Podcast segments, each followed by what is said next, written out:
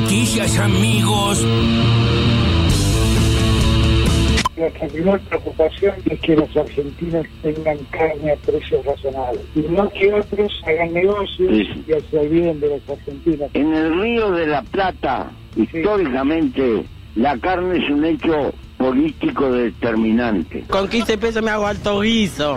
Con el ministro de Desarrollo Productivo, Matías Culfas. Hasta que no haya una solución bien concreta que permita este, evitar que siga siendo el precio de la carne el mercado interno, no vamos a permitir que esto se siga produciendo, no vamos a permitir que esto continúe esta tendencia como en los últimos meses. Pero digo, separemos un poco lo que es el diálogo de sectores productivos de sectores que pretenden transformar este, discusiones o debates sectoriales en problemas de política partidaria. Estamos enfermos en Argentina. El señor Tomás Orduna, infectólogo, jefe de área del Hospital Muñiz. Yo soy de los que opina tres semanas, algunos colegas, compañeros hablan de dos, para que tengan este efecto, para poder lograr realmente volver aquello de un martillazo de alguna manera que permita caer poderosamente. De esta manera nosotros estaríamos prontamente, semana que viene estaríamos en 30.000 casos. Una nueva enfermedad Nadie es inmune. Es como el verano del tiburón, excepto que en lugar de tiburón hay una epidemia y en lugar de un verano es todo el tiempo. Doctor Bernie, buen día, ¿cómo anda? Evidentemente todo lo que hemos hecho hasta ahora no ha dado resultados y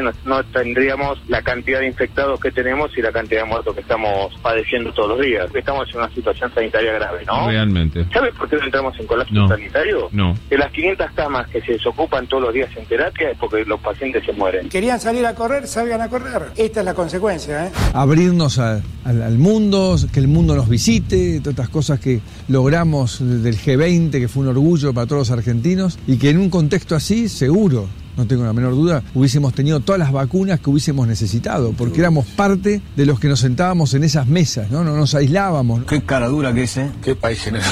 es increíble, ¿eh? Mamma mía. ¿De qué cuadro es usted? Se fue a ver los últimos 10 minutos y llegó tarde a la votación sacó el logueo para poner flow para mirar los últimos 10 minutos. Además del diputado Enríquez, ¿alguno más figura como ausente? Yo me equivoqué y pagué, pero la pelota no se mancha. Si hay algo que hoy orada la confianza en las políticas sanitarias, son los medios hegemónicos. Bueno, es el mundo sin periodista, bárbaro. No, no, perdón, los periodistas no tienen Usted fue, fue secretario de, medios del eh, gobierno de Carlos Menem. Sí, señor. Me extraña que diga esas cosas. ¿Por qué? Si ustedes tienen el canal gracias a eso que le dimos. No, yo no tengo ningún canal. ¿Qué le eh. está diciendo? Yo, yo tuve seis meses. quiero aclarar meses y cuando vi la inmoralidad que estaban produciendo los que se quedaron con los canales me tuve que Le quiero decir una cosa, yo no tengo ningún canal, ¿eh? No, no, ya sé, yo te conozco, te conozco de cuando era socialista, con eso te digo todo. Bueno. Son socialistas del siglo XXI. Buenas noches, gracias por venir, Carlos, ¿eh? Peor momento. Peor momento, pero no el último peor momento, ¿eh? Esto va a continuar, sin lugar a dudas. Y la pandemia en Argentina, yo creo que ya se terminó. Esto hoy es un plan de exterminio, por acción y por omisión. ¿Exterminio? Sí, claro, por acción y por omisión. Usted no puede decir semejante Usted tiene que arrepentirse de lo que dijo. Uno de los abogados, que es asesor y amigo más cercano del expresidente Mauricio Macri, Fabián Rodríguez Simón, apodado Pepín, es la primera vez desde la recuperación democrática de 1983 que alguien se proclama perseguido por la justicia y pide inmediatamente asilo político como refugiado. Aún no se sabe si el gobierno de Luis Lacalle Pou le va a conceder esa situación que es similar a del exilio. Muchos pueden recordar que así comenzó la etapa dictatorial del chavismo.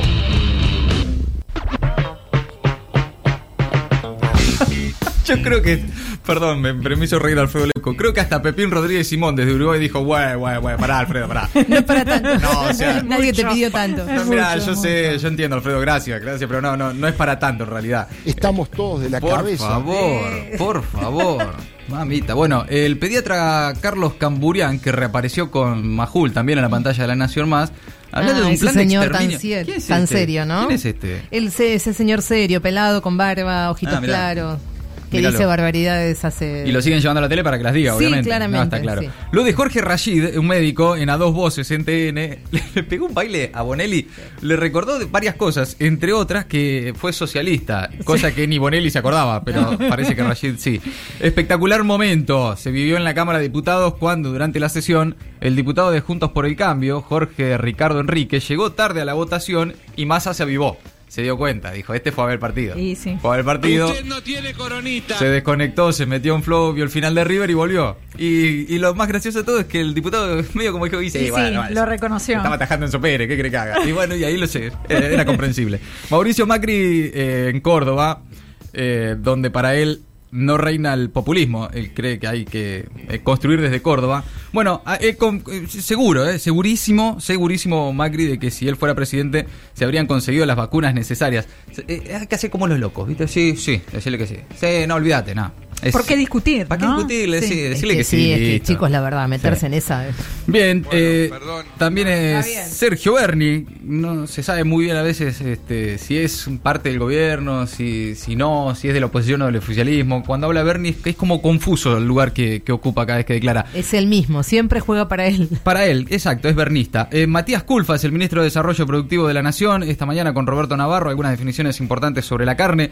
Eh, el infectólogo, asesor de presidencia, Tomás Orduna, también habló esta mañana en el Destape Radio. Y Alberto Fernández se cruzó con Pepe Mujica en un cruce radial, el, el cumpleaños de Pepe Mujica. Sí, así es. Dejó una definición Pepe sobre la carne muy interesante, que es que en el Río de la Plata la carne no le puede faltar a la gente y que en el Río de la Plata es un hecho político la carne. Es muy interesante el enfoque. Está muy de- bien resumido, ¿no? Está muy bien resumido la historia de la región y el consumo de carne. Bueno, todo eso entre las voces destacadas del día. Ahora las noticias en maldita suerte. Yo te avisé y vos no me escuchaste. Con el país en rojo, Alberto y los gobernadores deciden nuevas medidas. El presidente se reunió por teleconferencia con todos los líderes provinciales y el jefe de gobierno porteño para terminar de definir el nuevo DNU que regirá desde el sábado. Todos anticiparon que avanzarán con fuertes medidas para contener la segunda ola. Ayer, el grupo de expertos había aconsejado al presidente estrictas restricciones por tres semanas. Consideran que la situación es grave y que va a empeorar. La ciudad de Buenos Aires proyecta un cierre total de actividades los fines de semana. Por otro lado, intendentes de Córdoba piden al gobierno provincial volver a fase 1 por 15 días. Y en Santa Fe solo podrán circular quienes vayan a trabajar. Los casos aumentaron un 26% en la última semana. Ayer fue otro día de récord de contagios con casi 40.000 casos, con un nuevo pico en nueve provincias y otro máximo para las camas de terapia intensiva ocupadas. Al fin. México enviará a la Argentina la semana que viene el primer lote de vacunas AstraZeneca. Son las que se desarrollaron en conjunto por Argentina y por México. Van a estar disponibles para enviarse el martes próximo y del total de la producción México se va a quedar con el 55%. Va a mandar el resto a otros países de América Latina, incluida la Argentina, que va a recibir en el primer envío unas 2 millones de dosis y para junio se van a esperar otras 3 millones. La carne es débil. Alberto Fernández reiteró que la carne debe tener precios razonables. Así lo expresó durante una charla que mantuvo por radio con el expresidente de Uruguay, José Pepe Mujica. Hoy el gobierno argentino oficializó en el boletín oficial el cese de exportaciones por 30 días.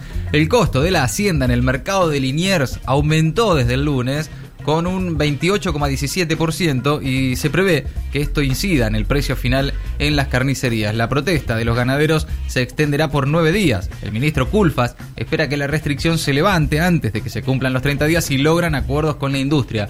Dijo hoy en el Destape Radio que no solo pretende que no suban los precios, sino que además bajen. ¿Será por ley? El Senado debate el proyecto sobre medidas para contener la pandemia. Se descuenta que la iniciativa sea aprobada esta tarde gracias a los votos del Frente de Todos, que es mayoría en la Cámara Alta, y que va a contar además con el rechazo de Juntos por el Cambio y el resto de la oposición. Una paso para adelante. Diputados, aprobó la postergación de las elecciones legislativas que ahora debe votarse en el Senado. El proyecto de ley contempla trasladar las paso al 8, del 8 de agosto al 12 de septiembre y las generales al 14 de noviembre, debido por supuesto a la situación sanitaria. Por otro lado, la Cámara Baja también dio media sanción al proyecto que modifica el impuesto a las ganancias de las empresas. Juntos por el cambio mostró fisuras a la hora de votar la postergación de las elecciones.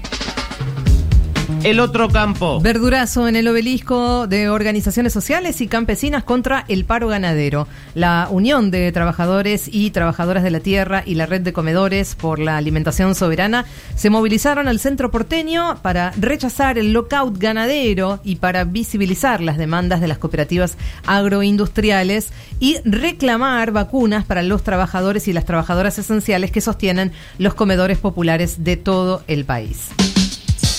Estamos mal, pero vamos bien. Las vacunas disponibles y aprobadas son eficientes contra todas las variantes del coronavirus, al menos por ahora. Es lo que afirmó la Organización Mundial de la Salud este jueves, que pidió, sin embargo, continuar actuando con prudencia ante la enfermedad. Maldita suerte. De 15 a 17. En el Destape Radio.